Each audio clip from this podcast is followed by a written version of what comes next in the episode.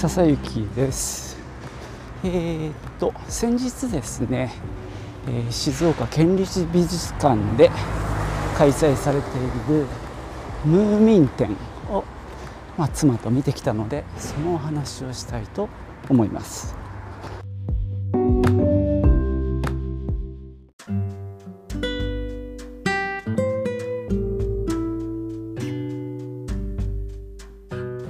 んせね。会期が3月14日までなのであと1週間ぐらいしかないのでもしね見たいと思われたらそこを行っていただく必要があるんですけどもまあ全般としては非常にいい展覧会でした、まあ、僕自身はムーミン結構好きであのー、まあ、子供の頃にねアニメーションで出会ってすごく親しみのある、まあ、お話でキャラクターなんですけどもまあ子供がねできて小学生ぐらいになった時かな原作がね、えー、78冊あるんですけども、まあ、それぞれそれなりの分量があるんですけどもそれを、まあ、全巻読み聞かせました、まあ、これはなかなか自分でも偉かったなと思うんですけどね、まあ、そんなこともあってね思い出のある作品です。今回はねトーベ・ヤンソン自身が描いた原画スケッチがたくさん展示されていたんですね。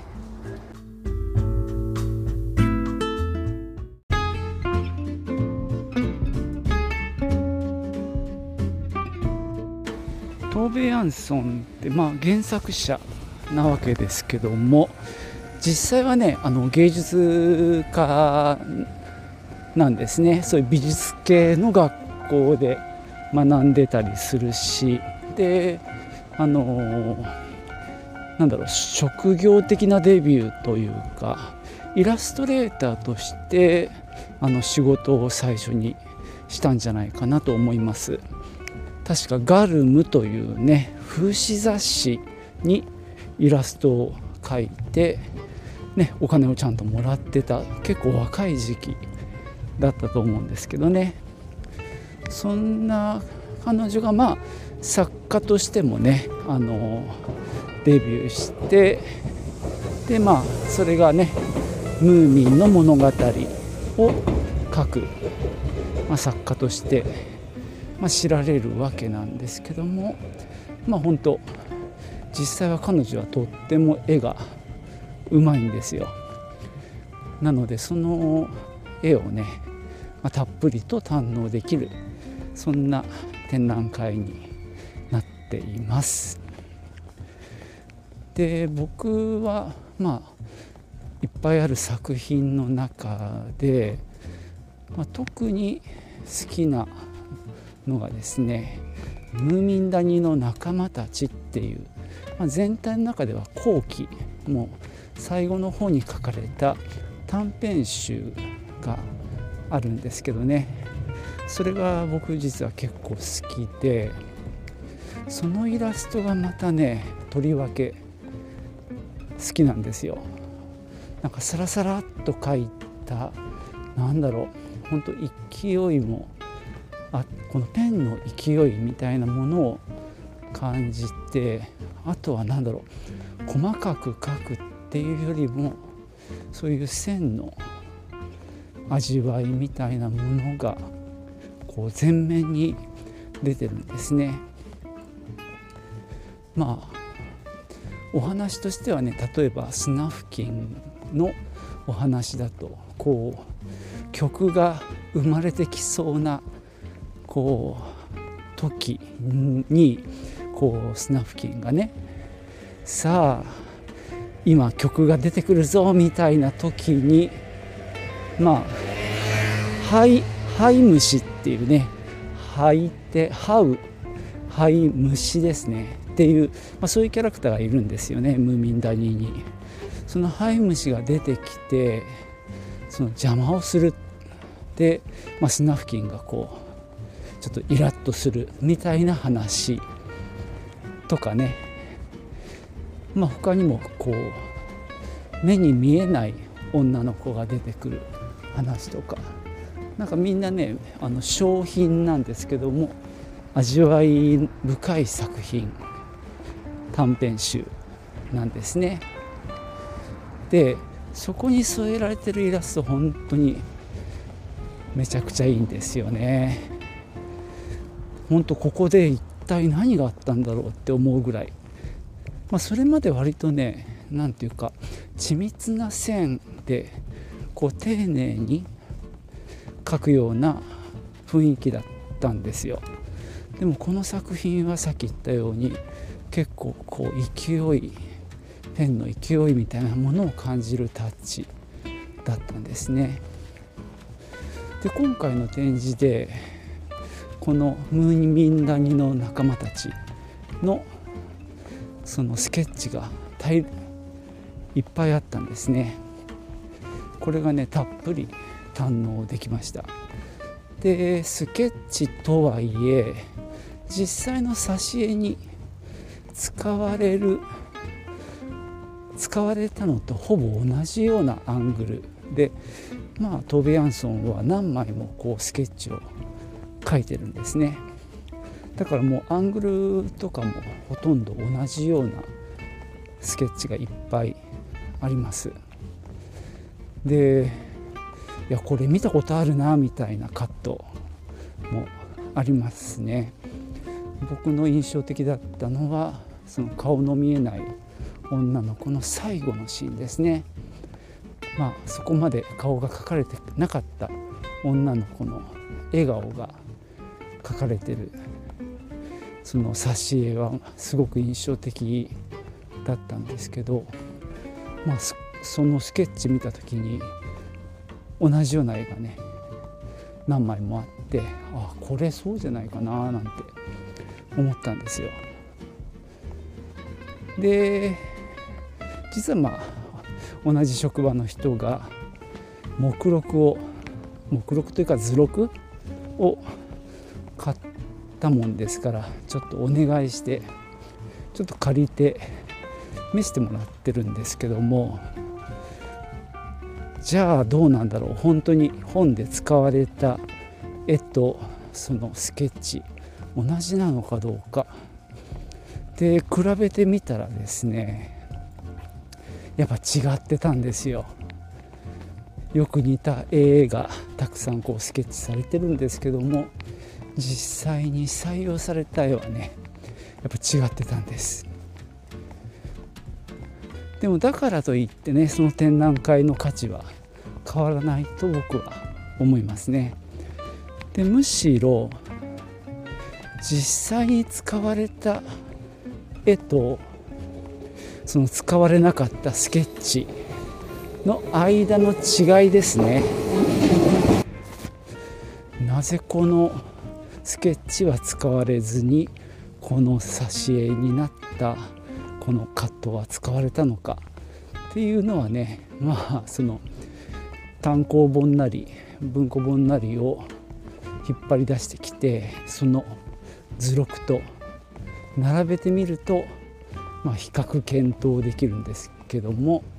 なかなかそれはそれで楽しい作業ですね。まあその正解は決してわからないわけですけどね。でもそうやって考えると何だろうそのスケッチがあるところにまあ実際に採用された、まあ、その単行本とかのページも一緒に、まあ、それは本のコピーでいいので展示して実際はこの絵が使われたみたいなこう解説があっても展示としては面白かったかもしれないですね。よりなんか絵の違いを楽しめるような気もします。とはいえねさっきの例えば「笑った女の子」のスケッチだけでも56カットあるかなそんなね彼女がいろいろ試行錯誤してる様子も見れてそのペンのタッチなんかも味わえるので本当非常に面白かったですね。ただまあうちのかみさんみたいにね原画が少なくてスケッチばっかでちょっと面白くないなんていう人もいるので、まあ、万人向けかというとちょっと迷うとこですけども。でもまあ本当展示としては、ま、そればっかじゃなくて絵本をまあ絵本の原画はあったしねあの彼女は絵本を4冊3冊か書いたのかな。あの自分の作品として。あの例えばアニメを元にした絵本とかねそういうのはいっぱいあるんですけどもトーベ・ヤンソン自身が絵とお話をちゃんと考えた作品っていうのは3冊しかないんですけどもその中のね一つをじっくりこう展示してたんでそれなんかは本当予備知識なしでも楽しめますね。あとはムーミンそのタンペレ市っていうところにムーミン谷博物館っていうのがあるんですけどもそこにはねあのトーベ・ヤンソンとまあ親友なのかパートパートナーって書いてありましたね。トゥーティッキっていう人とかまあもう数人いるのかな。あのそのムーミンハウスを模型として作ったっていうねものがそこの博物館にはあるんですけども、まあ、それを紹介したまあこれはビデオだったんですけどね。あるいは、まあ、割と貴重なのはフィンランドのアラビアっていうね陶磁器メーカーがあるんですけどもそこがね昔からムーミンのキャラクターの、えー、マグカップとかボールとか、まあ、プレートを出してるんですけども一番最初は、まあ、僕の記憶ではトーベ・ヤンソン自身が企画を持ち込んでアラビアで、まあ、商品化したっていう話だったと思うんですけどもその最初のモデルですね僕が知る中で。あの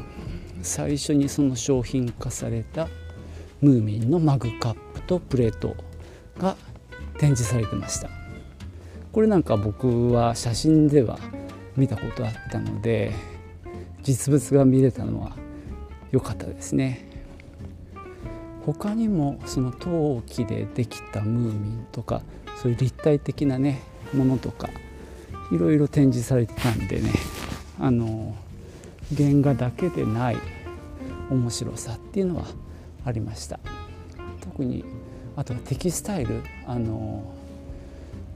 なんだろう織物ですね。あれもすごいいいデザインでしたね。なんていうかシンプルでまあ、繰り返しのリズムのね感じのこのパターンの面白さっていうのもあったんでねあの布は良かったですね。で最後ね展覧会が終わって出てきたところはもうミュージアムショップにねムーミングッズがいっぱいですよ。もうこれもなかなかすごいいっぱいあってまあみんなここは素通りできないですね。もうなんか買っちゃうでしょ間違いなく。とはいえ僕もかみさんも何も買わなかったんですけどね。もうこの年になるとええ加減もうそういうものは買ってもなみたいなところもあって。それはねどうしても欲しいなんてものがあればね買いますけども。まあなんかの記念せっかく来たからみたいな感じで買うことはちょっとなかったですね。まあ個人的にはそうだなやっぱプレートが良かったですねあの日本のあれは山カっていう会社だと思うんですけども四角いプレートちっちゃいねその醤油皿みたいなものとかあとは、まあ、マグカップではないんですけど取っ手のついてないカップなんかもね厚手のボテッとしたデザインでしたけどね。あれも可愛かったですね、まあ、そんな感じでね、まあ、あと1週間しかないんですけども、まあ、静岡県民の方で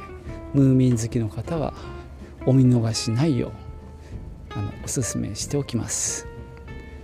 じゃあ今日はこのところで終わりにしたいと思います。最後までお聴きいただきましてありがとうございました。ではまた。チュース。